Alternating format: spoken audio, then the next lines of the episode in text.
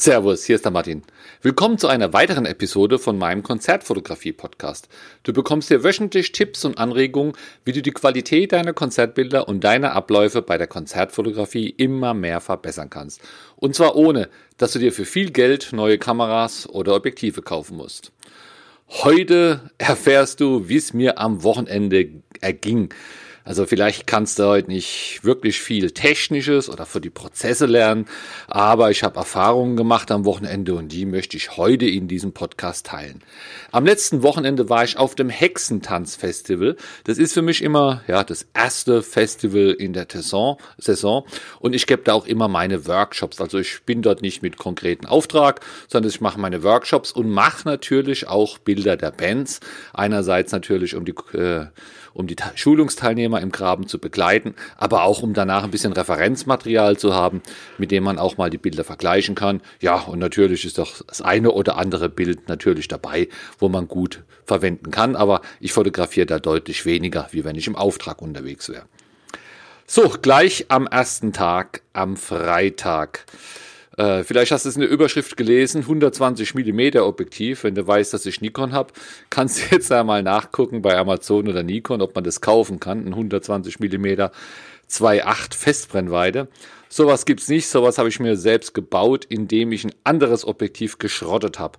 Und zwar, du weißt, ich habe ja das 70-200er, was ich sehr gern nutze bei den Konzerten. Und der Zoom-Ring, der ging schon schwer. Also ich hatte sehr schwer, ich musste Kraft aufbringen zu Zoom, manchmal hat's gehakt, aber nicht erst seit einer Woche oder seit zwei, das geht eigentlich schon seit Jahren zu. Das wird einfach immer schlimmer. Das hat auch der Nikon Service immer gemerkt und mich darauf hingewiesen, aber ein Objektiv zu reparieren innen drin, das ist eine aufwendige und teure Sache, so dass ich das einfach mal immer gelassen habe. Es ging ja auch irgendwie. Ich glaube, es war die zweite oder dritte Band auf dem Festival am ersten Tag. Wollte ich also zoomen und habe gedacht, Mensch, super, heute geht der Zoomring ja richtig leicht. Äh, vielleicht ist ja diese Blockade gelöst und es hat sich automatisch repariert. Hat mich schon gefreut. Ja, die Ernüchterung kam dann, wie ich durchgeschaut habe. Also wenn ich am Ring gedreht habe, ließ er sich wunderbar drehen, aber er stand fest auf 120 Millimeter. Warum gerade da, weiß ich nicht. Der Autofokus hat wunderbar funktioniert, aber ja, rein und raus zoomen, das ging halt nicht mehr. Und dann habe ich mich im ersten Moment gleich an zwei meiner eigenen Podcasts erinnert, wo ich Empfehlungen gebe. Das eine, da ist, glaube ich, letzte oder vorletzte Woche raus. Da ging es um zehn Gründe, warum ich lieber das 70-200 statt das 24-70 nehme. Und ein zweiter war, ja, ich glaube, es geht irgendwie, irgendwie um Weiterbildung in der Konzertfotografie, wo ich behauptet habe, dass äh, alle mal raus aus ihrer Komfortzone gehen sollen und mal was anderes raus ne, äh, probieren sollen. Tja, und mit diesen zwei Problemen oder zwei Inhalten war ich jetzt hier auch konfrontiert. Äh, ich nehme lieber das 70-200 wie das 24-70 und ich war außerhalb meiner Komfortzone. Gut, was hätte ich machen können? Ja, ich habe jetzt kein, 70, kein zweites 70-200, das wäre wär ineffizient. Ich habe aber sowas ähnliches. Ich hätte theoretisch mein 28-300er nehmen können. Hat zwar ein bisschen schlechtere Lichtstärke, aber tagsüber, ja, hätte es doch eigentlich auch ganz gut geklappt, eigentlich auch bis, bis zur Dämmerung rein. Vielleicht einfach bei den letzten Bands nicht mehr. Aber ich habe gedacht, Mensch, ich halte mich mal an eine, an meine eigenen Vorschläge, die ich hier immer mache und probiere es einfach mal aus. Es kann nichts passieren, kein fester Auftrag. Und ja, wenn es mir wirklich zu arg genervt hätte, hätte ich ja dann doch ein anderes Objektiv nehmen können. Also gesagt, getan, das Objektiv draufgelassen und einfach mal geschaut, was passiert. So, also statt 28 200 stand ich dann im Graben mit diesen Festbrennweite 120. Hab gedacht, Mensch, ist ja gar nicht schlecht, ist in der Mitte. Aber was war anders im Vergleich zu sonst? Ja, ganz klar. Also man muss mehr laufen. Ja, am Anfang war der Graben auch noch schön leer und äh, 120 Millimeter. Das ist auf einer grünen großen Bühne ist das ist das gar nichts. Ja, du kriegst die Person im Ganzen drauf, aber irgendein Detail, vielleicht einfach mal den, den, den Oberkörper oder wenn es ein Violin, ein Geigenspieler ist, nur nur oben Querformat, das, das geht nicht. Also da musst du laufen. Da da hilft da hilft das Stehenbleiben und, und mal schnell drehen nichts. Man verpasst auch Sachen also äh, bis man da sich den Platz geändert hat, würde auch meistens gar nicht gehen. Man hat also dann einfach manche Bilder auch einfach nichts. Und was du auch immer machst permanent, wenn du so eine Festbrennweite hast, ja, die Situation passt oft nicht irgendwie aufs Bild. Äh, das heißt, es ist zu klein, zu groß.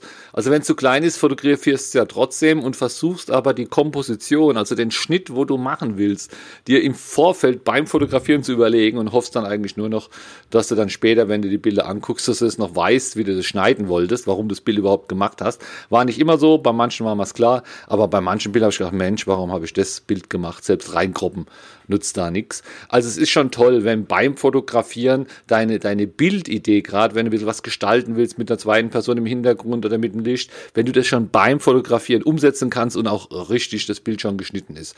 Also unendlicher Vorteil, den du eigentlich nicht hast, wenn du hier mit einer Festbrennweite rumläufst. Auch was, was sehr interessant war, viele der Kollegen haben dann zu der Zeit auch ihre 70-200er drauf gehabt und standen im Graben alle hinten. Ja, denen hat es gereicht, auch die konnten reinzoomen. Aber äh, ja, ich musste ja auch mal, mal vor. Die anderen hatten auch teilweise zweite Kamera dabei, aber alle waren so höflich oder so ja, rücksichtsvoll im Kram, dass keiner eigentlich den anderen ins Bild laufen wollte. Und ja, dann habe ich das auch mal ausprobiert, stand dann auch an der Seite, bin dann auch mal provokativ nach vorne und habe ein paar Bilder geschossen und dann auch gleich wieder zurück. Und dann hat auch jeder andere, hat es dann auch, auch gemacht. Also ich, ich weiß jetzt nicht, ob ich der Erste war, aber äh, manchmal habe ich wirklich das Gefühl, den Leuten, die, die verzichten dann lieber aufs Bild, anstatt, anstatt äh, das Risiko einzugehen, jemand anders mal im Weg zu, zu stellen. Ich sag ja, nach dem ersten Lied müsste ja jeder mit lang sein Bildchen haben, dann kann man ja auch mal vorgehen. Und wenn auf der Bühne sowieso noch äh, so Monitorboxen stehen, dann kriegt man den Künstler eh nicht ganz drauf. Das heißt, die Leute schießen eh die, die Künstler ab, ab Oberschenkel aufwärts. Und da kannst, kann man, wenn man ganz vorne an der Bühne steht, dann, dann ist man unter dieser, unter dieser Linie. Da steht man eigentlich nicht im Weg. Man kann sich aber, so wie ich es gemacht habe, auch noch ein bisschen bücken, so dass man ja ein bisschen über Bühnenhöhe ist. Der Winkel ist dann zwar schlecht, aber was wollte ich machen? Ich wollte ja auch mal das eine oder andere Bild, wo ich, wo ich ran muss.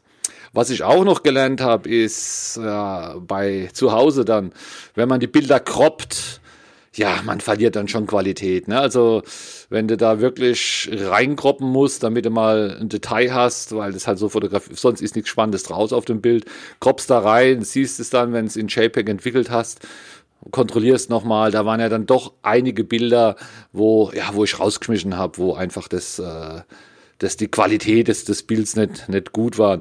Schärfe, sage ich mal, das, das ging ja noch, aber einfach auch, äh, ja, äh, vielleicht von den ISO-Werten dass dann einfach nochmal ein Rauschen drüber war. Und wenn man da reinkroppt, dann hatte ich den Eindruck, da sieht man das noch mehr. Witzig war, wenn man dann so seine, seine Dateien anguckt, die sind alle ganz klein, weil reingekroppt wird, hat man einfach nur noch viel weniger Bildinformation. Also verkaufen könnte man da auch, glaube ich, das alles irgendwie nicht. Äh, zumindest nicht die, wo man reingekroppt hat, weil da einfach ja, die Auflösung dann auch zu schlecht ist. Ich habe hier mit meiner D3S fotografiert, 12 Miopixel. Und wenn man denn da reinzoomt und das Bild ist nur noch ein Viertel oder so, so groß, dann bleibt ja da gar nicht mehr so viel übrig. Also da hätte man dann einfach eine größere Kammer nehmen müssen. Ja, also meine Erfahrung, ist es gut oder schlecht? Ja, ich sag mal vom Ergebnis her gesehen, was die Bilder, was die Bilder bringen, ist es schlecht. Ja, also da äh, sage ich jedem, also bevor du da mit einer Festbrennweite von 120 Millimeter im Graben läufst, äh, ja, dann, dann nimm lieber das Zoom-Objektivs. Verweise ich gerne nochmal auf meine zehn Gründe, warum ich lieber das 70-200 nehme. Und äh, auch, auch das mit, mit der Qualität. Also äh, ich habe die Erfahrung gemacht und habe aber gemerkt, dass es nicht, nicht gut ist, nicht funktioniert. Zumindest habe ich das mal dabei gelernt. Du musst jetzt nicht hingehen und im Graben extra ein kurzes Objektiv mitnehmen oder was, was du gar nicht magst. Da hast du den Vorteil, dass du hier mithörst. Also auch wenn man sagt, geh mal raus aus der Komfortzone, guck mal, wie das ist Mm, ja, also bei der Konstellation hat man nicht wirklich viel, viel Gutes, außer halt, dass man das gelernt hat mit den Kollegen im Graben und, und so weiter. Aber äh, letztendlich würde ich das hier nicht empfehlen. Wenn du sowas mal ausprobieren willst, wo man davon ausgehen könnte, dass sich die Qualität deiner Bilder auch verschlechtert, dann kannst du es ja probieren. Aber ja, vielleicht einfach bei der Vorband im dritten Lied, wenn du alles andere im Kasten hast. Aber sonst, äh, Mensch, Mensch, Mensch, was habe ich mein, mein 70-200 vermisst. Ich habe so vermisst, dass ich auch gleich wieder eins bestellt habe. Bisschen umgeguckt, bestellt und äh, ja, das ist jetzt unterwegs. Wenn du den Podcast hörst, ist es vielleicht schon da. Ich bin mal gespannt, wie die Geschichte ausgeht, ob das dann gut funktioniert. Und ja, ich halte dich dann einfach mal auf dem Laufenden. Und über Hexentanz habe ich noch viel mehr zu erzählen. Ich glaube, da gibt es auch noch eine weitere Podcast-Folge. Bis dann. Tschüss.